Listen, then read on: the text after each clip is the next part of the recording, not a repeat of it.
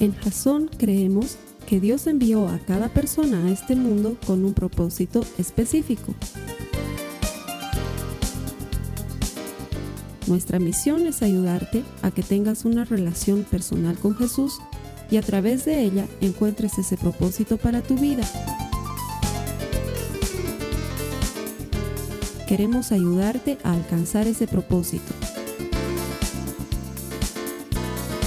Es nuestra oración que este podcast te ayude a tener visión, a tener jazón.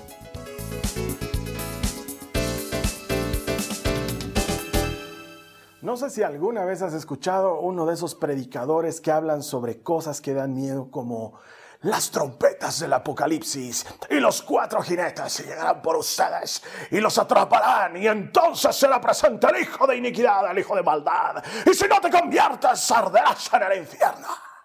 No sé, personalmente no es mi estilo y no lo digo no lo digo por burlarme realmente, sino que eh, no sé por qué muchas veces los cristianos, muchos cristianos, no todos, han utilizado esta estrategia de hablar sobre cosas que dan miedo para lograr que la gente se convierta. Y sin embargo, hay un tema verdadero en medio de todas estas cosas, que es el cual vamos a tratar hoy en la prédica que quiero compartir contigo. ¿Qué tal si invitas a alguien más a este servicio? Todavía estás a tiempo. Haz clic en alguno de los botones de nuestra plataforma para hacer la invitación a través de Facebook o de otras redes sociales. Y luego de esta cortina comenzamos con este tema. Eh, se llama, por cierto, el Día del Señor, grande y temible. Gracias por conectarte. Wow, ya son muchas semanas. De veras que estoy extrañando reunirme con, con las personas físicamente, aunque debo confesarte que la última semana ha sido bien bonita. Hemos arrancado nuestros compartimientos bíblicos, lo hemos hecho virtualmente por el distanciamiento social, pero te cuento que ha funcionado muy, muy bien. Nos hemos reunido el jueves pasado y ha sido una cosa muy bonita. Hemos tenido, wow, más de 55 conexiones, algunas de ellas, muchas de ellas, de parejas, matrimonios que viven juntos. O sea que calculo que más o menos hemos debido ser, qué sé yo, unas 70, tal vez 80 personas conectadas. Ha sido muy bonito, de veras. Hemos compartido sobre esta serie que se llama Temor del Bueno y hemos profundizado en el mensaje de la semana pasada. Así que si no te has anotado todavía en un compartimiento bíblico, oye, hazlo. Dejarnos aquí en los comentarios eh, alguna indicación de que nos tenemos que conectar contigo o mandanos un correo electrónico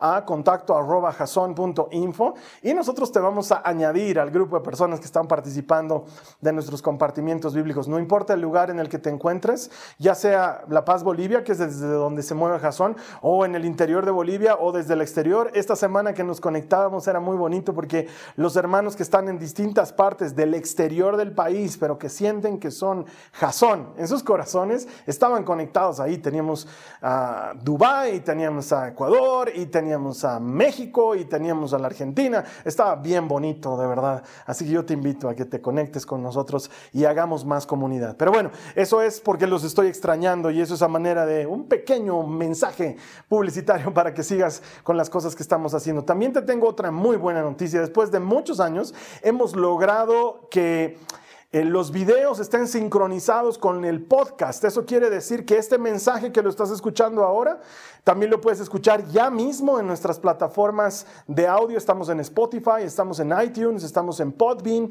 Puedes encontrar nuestro, el audio de esta misma prédica y a lo mejor te es más conveniente. Hay gente que prefiere escuchar porque lo hace mientras maneja o mientras sale a trotar o hacer ejercicio. Te invito a que escuches este mensaje. También lo tenemos en el podcast o lo puedes compartir con alguien que en lugar de ver una prédica prefiere escuchar una prédica.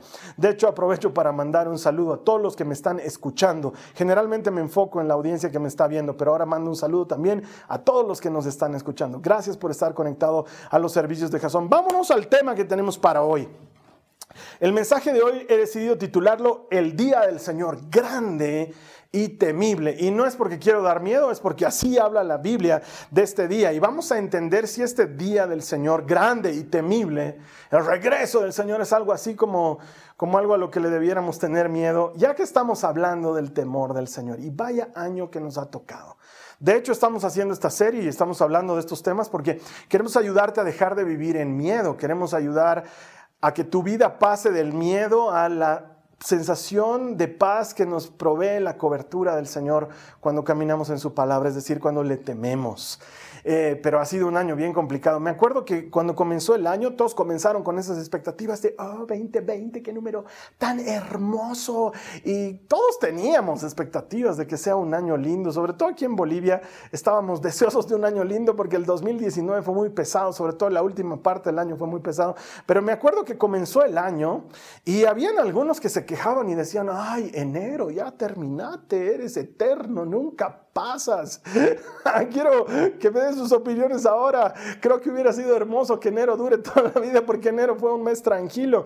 Y luego pasó febrero y la gente dijo, ay, febrero fue una ráfaga, fue fugaz, ni siquiera lo sentimos. Y en marzo comenzó todo este problema del COVID-19 y como fue tan duro y tan difícil y en abril se puso tan complicado, luego la gente se imaginaba, empezaban a compartir cosas y, y videos de cosas que habían visto en el resto del mundo, entonces decían marzo, abril, el COVID-19 y mayo los extraterrestres y tal vez van a venir y nos van a llevar o nos van a atacar.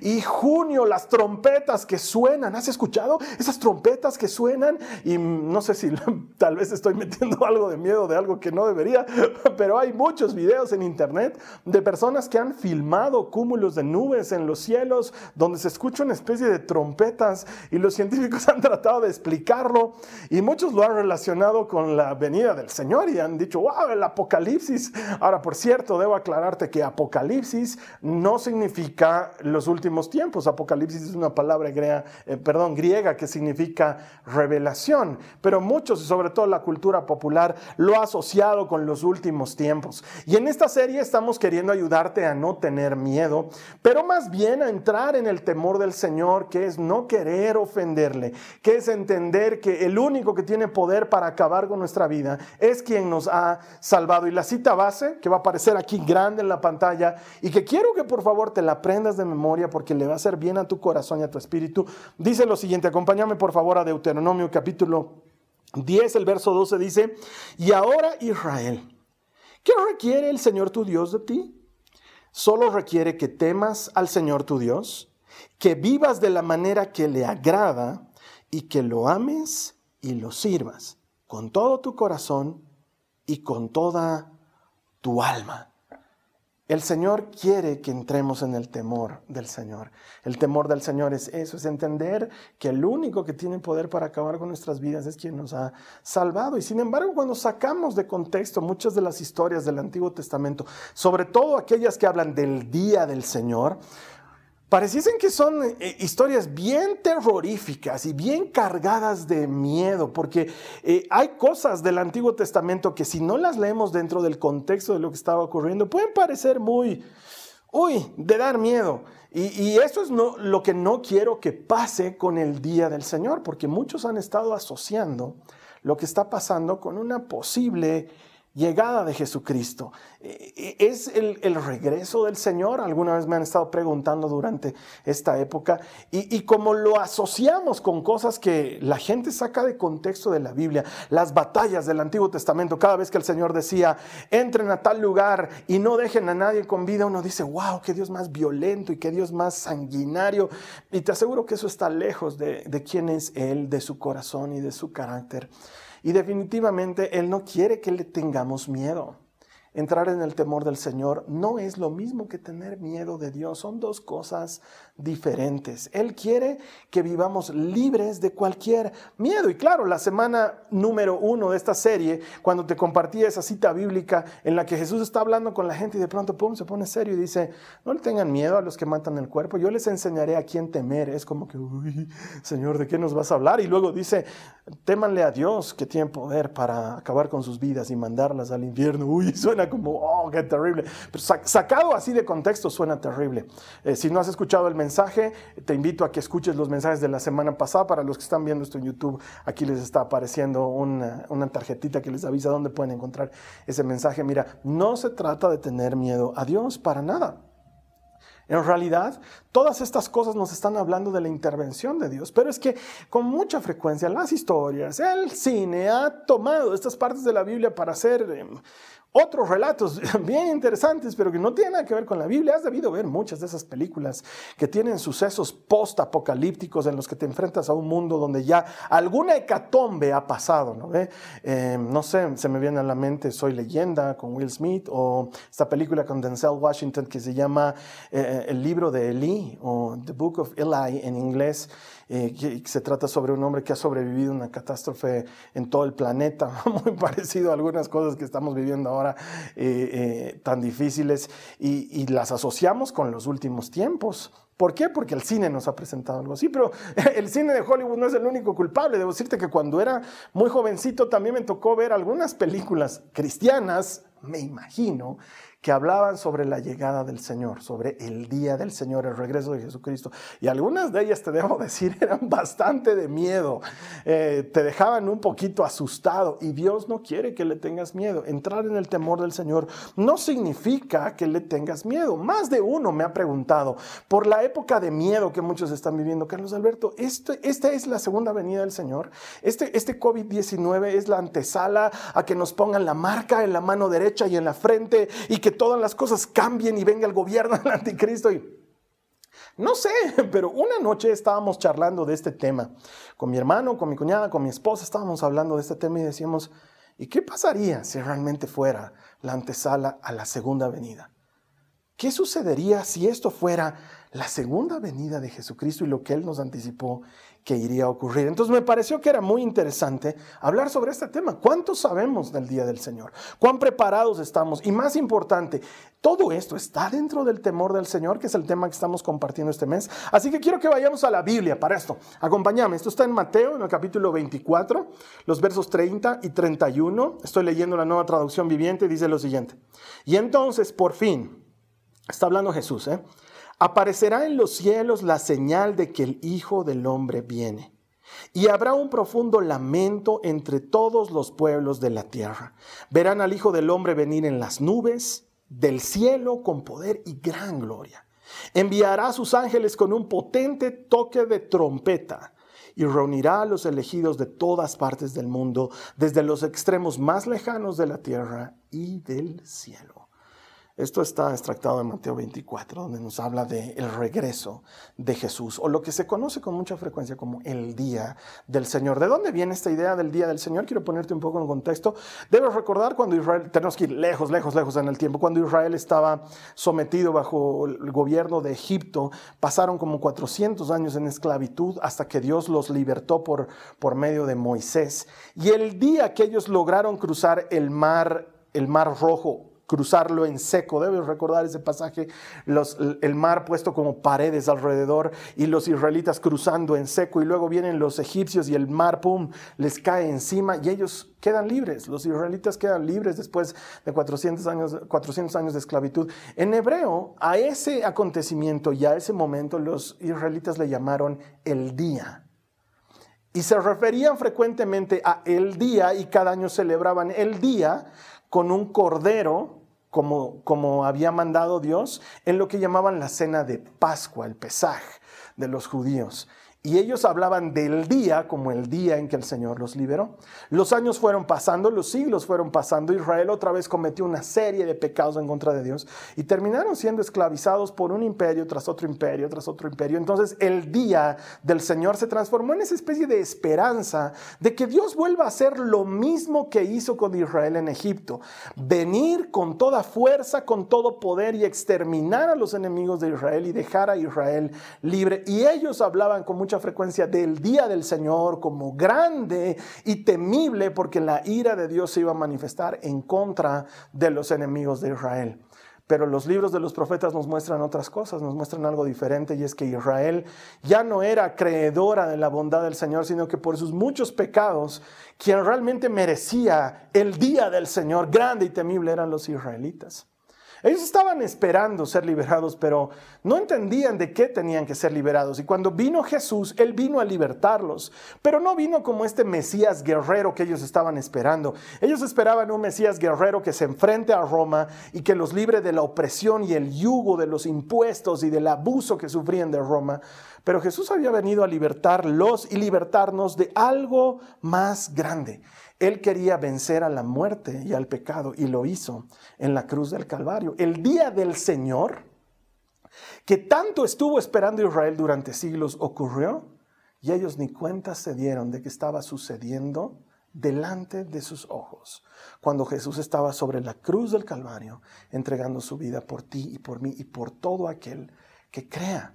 Entonces la primera parte del día del Señor ya ha ocurrido. Y sin embargo, en cierto momento los discípulos le preguntan a Jesús, ¿cuándo será el día del Señor grande y temible del que habla en el Antiguo Testamento. Y cuando Jesús habló de esto fue claro y específico. Lo puedes encontrar, está ahí en los Evangelios, especialmente en Mateo 14, pero también vamos a encontrar algo en Lucas 12. Vas a encontrar mucha información de esto. Y obviamente el Apocalipsis, aunque el Apocalipsis hay que leerlo en contexto y entendiendo lo que está queriendo decir, pero bueno, eso es tema de otro momento. Jesús, ¿qué dijo? Primero que antes del día del Señor grande y temible tendrían que suceder guerras y rumores de guerra. Tendrían que haber hambres y pestes y enfermedades en muchos lugares y por la pandemia que estamos pasando en el planeta, muchos dicen, wow, tal vez es eso, porque mira, Afganistán en guerra, eh, eh, no sé, Siria en guerra, y, tantos lugares que todavía están en guerra y no, no dejamos de estar en guerra en el planeta. Y ahora enfermedades, esto del COVID-19 es parte de lo que Jesús dijo que iba a pasar, pero Jesús dijo algunas cosas más que tenían que pasar. Él dijo, por ejemplo, que cuando llegue el Señor en su segunda venida, donde estén dos juntos, uno será tomado y será llevado y el otro se quedará.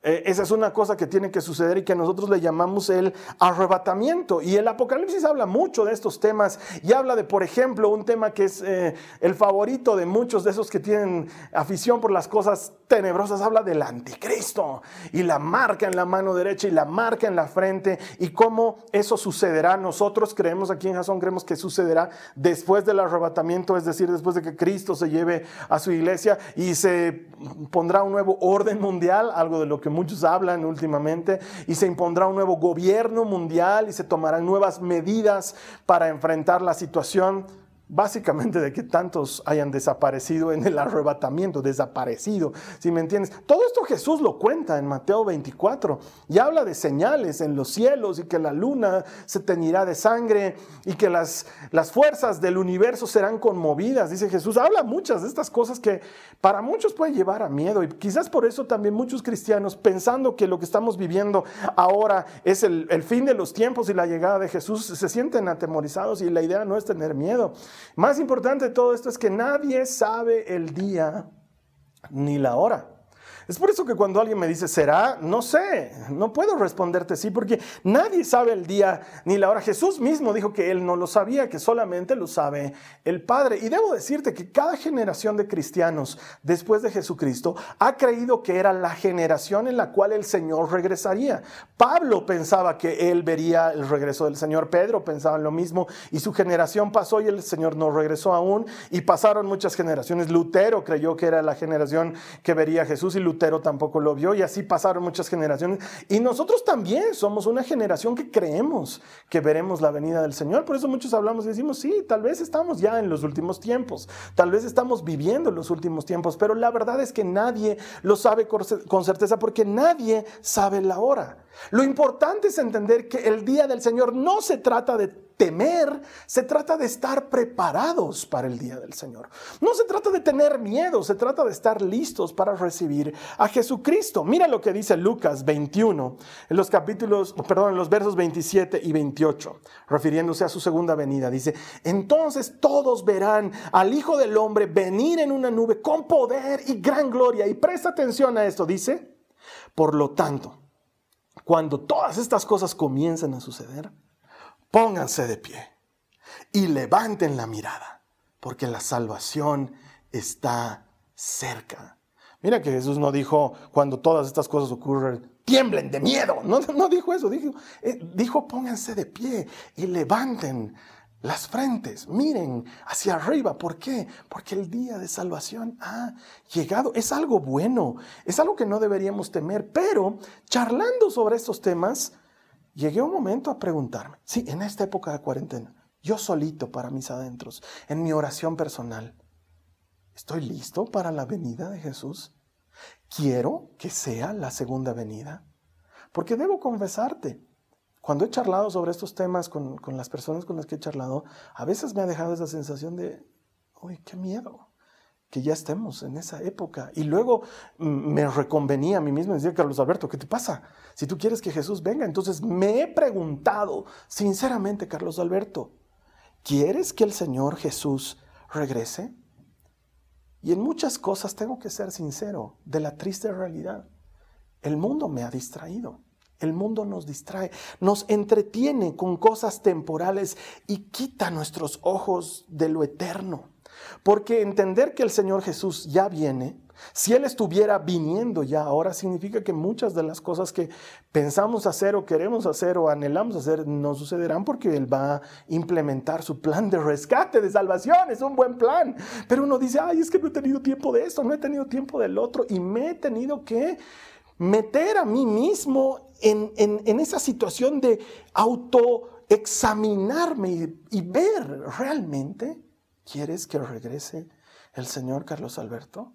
Y me he dado cuenta que quiero, pero estoy entretenido en cosas temporales. Eso tiene que cambiar. Eso tiene que cambiar. Las cosas temporales han quitado mis ojos de muchas cosas eternas. Mira, la única ilustración que se me ocurre para ayudarte a entender esto es como cuando alguna vez me invitan a almorzar a la casa de alguien. Por ejemplo, tengo un cuñado que es el esposo de la prima de mi esposa, pero que hace unos tacos de Padre y Señor nuestro. Son los mejores tacos que he probado en mi vida. Y muchas veces nos invitan a comer a su casa y me dicen, el panchito va a preparar tacos. Y yo digo, oh, gracias Padre, bendito por esa comida. Pero en lo que nos estamos alistando y como es fin de semana, hacemos las cosas más lento y a mí me da hambre a media mañana, entonces voy a la cocina, picoteo un poco de cereal, me saco un poco de maní y cuando llegamos a la casa de mis, de, de mis primas, de las primas de mi esposa, eh, picoteo más maní, papas fritas, porque siempre hay cosas ricas para comer en su casa y unas galletitas con queso crema y no sé qué. Y cuando llega la hora de los tacos, estoy tan lleno de haber comido tanta cosa chiquitita que me pierdo de comer todo todos los tacos que quisiera comer. es el único ejemplo que se me ocurre para ponerte. Eso es lo que hacen las cosas temporales. Nos llenan, pero no de lo bueno nos llenan, pero no de lo eterno. Las cosas temporales sacan nuestra vista de lo que es realmente importante. Y lo que es realmente importante es pasar la eternidad con el Señor. Por eso toda esta historia, la Biblia concluye con esa frase hermosa que dice Maranatá, que quiere decir, ven Señor Jesús, te estamos esperando. Y sabes qué, luego me pongo a pensar cuando veo el sufrimiento de la gente, la enfermedad, las luchas diarias, las injusticias, el racismo en tantas, tantas partes del mundo, las cosas difíciles que nos toca vivir, ¿sabes qué digo? Señor, ven de una vez, ven de una vez, por favor, porque las cosas no están bien. Y entonces ahí me doy cuenta que sí, quiero que regrese el Señor. El día del Señor no es algo para tener miedo, el día del Señor es algo para lo que debemos estar preparados. Es algo para lo que tenemos que prepararnos porque la palabra de Dios promete que hay una corona esperando como recompensa a todos los que aman su venida. ¿Cuántos aquí aman su venida? ¿Cuántos quieren que el Señor regrese? No solo de palabras, sino de verdad. Quiero que lo escribas aquí en los comentarios. Pon, quiero que el Señor regrese. Maranata, ven Señor Jesús, tu iglesia te está esperando. Estamos esperando el día del Señor grande y temible porque, porque tú nos dices que levantemos nuestras frentes, que nos paremos bien y que estemos erguidos porque ha llegado la salvación. Es un día glorioso. Mira lo que dice la palabra del Señor en Mateo 24, los versos 43 y 44. Dice, entiendan lo siguiente. Si el dueño de una casa supiera exactamente a qué hora viene un ladrón, se mantendría alerta y no dejaría que asaltara su casa. Ustedes también deben estar, que dice ahí, preparados todo el tiempo, porque el Hijo del Hombre vendrá cuando menos lo esperen. El día del Señor no es para tener miedo.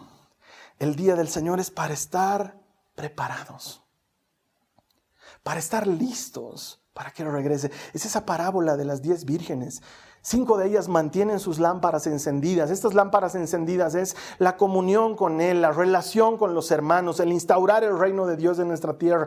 Eso, estar haciendo la obra de Jesús, eso es mantener nuestra lámpara encendida. La Biblia dice, Jesús lo habla en serio, lo dice en más de una oportunidad. El que se avergüence de mí delante de los hombres, yo también me avergonzaré de esa persona delante de mi Padre y de sus ángeles. Pero el que me reconozca delante de, de los hombres, yo lo reconoceré delante de mi Padre y de sus ángeles. Que nuestra vida sea un reconocimiento permanente de Jesús, no solo hablar de Él pero demostrarlo en nuestras acciones, en nuestra manera de vivir. ¿Por qué? Porque el día del Señor grande y temible es ese día en el que se cortará para siempre el llanto y la desesperación. Ya no habrá más sufrimiento, ya no habrá más enfermedad, ya no habrá más pena, ya no habrá más carga, no habrá más dolor. Él se llevará todas esas cosas porque vendrá a rescatarnos y completará lo que hizo en la cruz del Calvario, terminará toda la injusticia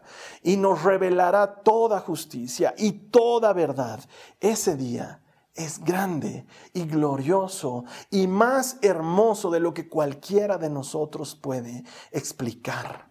La eternidad con el Señor no es un servicio de domingo largo con alabanzas eternas donde por Dios ya que termine.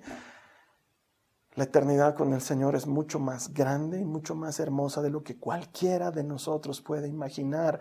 De hecho, en Romanos 8, Pablo nos dice, todo lo que estamos viviendo aquí y los sufrimientos y las penas que pasamos y, y lo lindo de la vida y todo lo que vives aquí, no es nada comparado con lo que nos espera cuando nos encontremos con Jesucristo. Entonces, Carlos Alberto, es el día del Señor. Esta época del COVID-19, nos estás preparando, ¿no ve? Dinos la verdad, ya, Carlos Alberto, soltá la verdad. Estamos viviendo los últimos tiempos. No, no sé, no puedo decirte si sí o si no. Todas las generaciones después de Jesús han estado seguros de que ellos eran la generación. Nosotros también creemos que es la generación. Y sí, es muy probable que todo lo que estemos viviendo sea una antesala de la llegada de Jesús, pero también es muy probable que no. Pero es que no se trata de eso. Se trata de que estemos preparados para lo que Cristo ya comenzó en la cruz del Calvario. Él ya ha comenzado a instituir su reino cuando ha vencido para siempre a la muerte y al pecado. Mira lo que dice la palabra de Dios en Lucas 6, los versos 27 al 31 dice, a los que estén dispuestos a escuchar, les digo, amen a sus enemigos, hagan bien a los que los odian, bendigan a quienes los maldicen, oren por aquellos que los lastiman. Si alguien te da una bofetada en una mejilla, ofrécele también la otra mejilla. Si alguien te exige el abrigo, ofrécele también la camisa. Dale a cualquiera que te pida y cuando te quiten las cosas, no trates de recuperarlas, traten a los demás como les gustaría que ellos los trataran a ustedes. ¿Qué tiene que ver esto con lo que estamos hablando? Tiene todo que ver porque vivir por el temor del Señor es hacerle caso. Y hacerle caso es instaurar su reino en esta tierra. El día del Señor grande y temible comenzó en la cruz del Calvario y culminará cuando Jesús venga por segunda vez. En tanto, a ti y a mí que tememos al Señor, nos toca hacerle caso. Y hacerle caso es lo que acabo de leer servir a otros, dar a otros, que no sepa tu mano izquierda lo que hace tu mano derecha, que ayudes al que esté necesitado, que lo ayudes a conocer a Jesucristo, que lo lleves a la verdad. ¿Cuántos de nosotros en este tiempo, en lugar de hablar de Jesús, nos estamos avergonzando de Jesús? ¿Realmente quieres que Él venga? Examinate y no tengas miedo de examinarte. Yo me he examinado a mí mismo y creo que ha sido sano encontrar qué áreas en mi vida necesitaban ser quebradas y reconectadas con el Señor para que todo mi ser siga esperando la gloriosa venida, el regreso de mi Salvador. Esperar su regreso no es algo de miedo, es empezar a trabajar por el reino. Estar ansiosos porque Jesucristo venga es hacer la obra de Jesucristo en nuestros días. Es, es lo que les dijo Jesús a sus discípulos cuando lo encontraron hablando con la samaritana, Señor, ¿has comido? ¿No tienes hambre? Y él les dice, yo tengo una comida de la cual no les he hablado todavía. Y ellos dicen, ¿quién te trajo comida?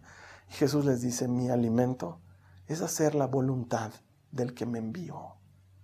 En tanto Jesús no regrese, nuestro alimento es hacer la voluntad del que nos rescató. Y su voluntad es que todos se arrepientan y le conozcan. Su voluntad es que todos disfruten de la salvación. El día grande del Señor, el día temible del Señor, no es para tener miedo. Es la esperanza de aquel que ha vivido cautivo durante toda su vida, pero sabe que ya llega el que lo va a libertar Oh, mi hermano, mi hermana, no te entretengas en las cosas pasajeras y temporales de este mundo. Pon tus ojos en lo eterno. No llenes tu barriga con manís y papas fritas. Ya viene la mejor comida. El día del Señor grande y temible no es un día de miedo, es un día de gran alegría. No, no lo sé. No sé si estamos viviendo esa temporada y no me animo, no, no siento que tengo la autoridad para decir ahora es, porque me parece que la Biblia es bien clara cuando dice que nadie sabe la hora. Pero sí tengo la autoridad para decirte eso. Nuestro trabajo es estar preparados, para eso tengo autoridad. Nuestro trabajo es instaurar el reino de Dios en la tierra, para eso tengo autoridad y te lo transmito. Tú y yo estamos llamados hacer por los demás lo que nos gustaría que hagan primero con nosotros. Yo te invito a que en lugar de vivir esclavo, esclava del miedo en esta época. Y que si no es miedo a la enfermedad, miedo a los aliens. Y que si no es miedo a los aliens, miedo a la segunda venida del Señor y las trompetas. No, no, no, no es para tener miedo.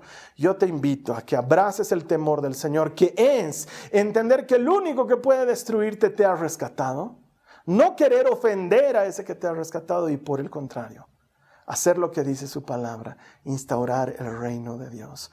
Para eso ha muerto Cristo en la cruz, para que tú y yo seamos libres del miedo y de toda atadura. Yo te invito a que siembres el reino por donde quiera que vayas. Esperar su venida es sembrar el reino y sembrar el reino es una forma de estar preparados. Entonces, ya sea que venga hoy, mañana, de aquí a 10 años, o que no lo veamos en nuestro tiempo de vida, pero que lo recibamos en la resurrección de los muertos, no va a importar, porque vas a haber dado tu vida por aquel que dio su vida por ti primero. Quiero invitarte a orar. Para todos aquellos que han estado incluso con miedo por el día del Señor, vamos a orar y vamos a alinearnos con Dios y vamos a pedirle que quite las distracciones de nuestra vida y que nos permita enfocarnos en Él, en lo eterno. Y luego de eso vamos a decirle, ven Señor Jesús, te esperamos. Este mundo te necesita. Si esto es lo que tú quieres hacer, yo te invito aquí que ahí donde estés, en este momento ores. Para los que me están viendo en vivo, lo vamos a hacer ahí en tu casa. No sé dónde estás en este momento. Vamos a orar en este momento. Evita toda distracción Vamos a orar, cierra tus ojos. Para los que me están viendo después, no sé dónde me puedan estar viendo, evita distracciones. Si es que estás conduciendo tu movilidad, detente. No es bueno que cierres los ojos cuando estás manejando. Es una pésima idea. Vamos a orar al Señor y vamos a entregarle nuestras vidas. Ora ahí conmigo, ora, yo te voy a ayudar. Repite conmigo, dile a Jesús, Señor amado, te doy muchas gracias por tu palabra que entra en nuestros corazones y nos trae paz. Señor, examíname y ayúdame a examinarme. Que si en mí hay distracciones, cosas que han hecho que ponga mis ojos en lo temporal, en lo pasajero, y me han distraído de ti y de lo eterno, Señor, quítalas de mi vida. Quiero poner mis ojos en ti. Te invito a que lo digas conmigo. Dilo en voz alta Haz un acto de fe. Dile, quiero poner mis ojos en ti. Pongo mis ojos en ti, Jesús. Y ahora, Señor, sabiendo que tú estás en control y que tu regreso es bueno, te digo, Señor, con corazón expectante, Ven Señor Jesús, díselo a Él. Ven Señor Jesús, te necesito. La tierra te necesita. Mi tierra te necesita, mi nación te necesita. Ven, Señor Jesús, rescátanos. Haz pronto tu obra de salvación. Anhelamos tu presencia, anhelamos tu venida. Señor, quita el miedo de nuestras vidas y pon en nosotros esa confianza, esa certeza de que tu llegada y tu regreso es motivo de gran alegría. Cuando suceda, cuando tú quieras que suceda. Te lo pedimos, Padre, en el nombre de Jesús. Amén. Si tú has hecho esta oración, oye, Dios se lo toma en serio y Él está cambiando muchas cosas en tu corazón. Anhela la venida del Señor. Ora porque esto suceda, porque va a ser un día maravilloso para los que confiamos en Él. Si tú nunca has recibido a Jesús como tu Salvador, si tú nunca has recibido la promesa del Espíritu Santo en tu vida, y sientes que Dios está tocando la puerta de tu corazón y que te está diciendo, ven, déjame entrar.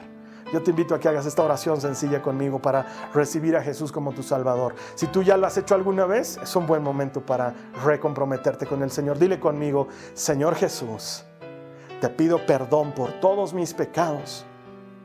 Te entrego mi vida vieja y a cambio recibo la vida nueva y abundante que tú compraste para mí en la cruz. Señor, regálame tu Espíritu Santo, que me conduzca a toda verdad y que me haga cada vez más cercano a ti. En el nombre de Jesús.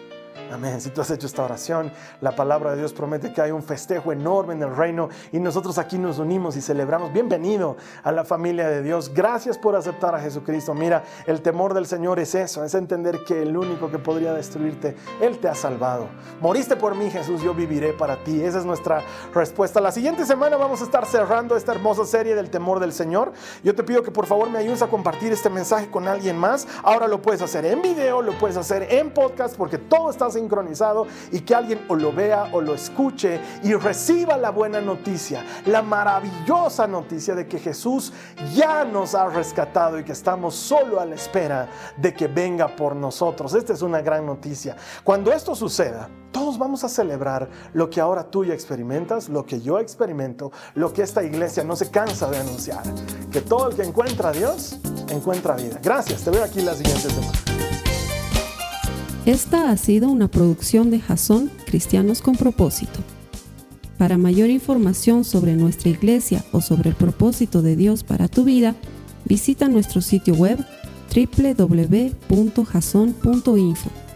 Allí encontrarás muchos recursos para animarte en tu relación con Dios, enseñanzas, nuestro blog, prédicas y mucho más. Te lo deletreamos www.jazon.info. También puedes visitarnos en nuestro sitio en Facebook www.facebook.com barra Que Dios te bendiga abundantemente. Muchas gracias.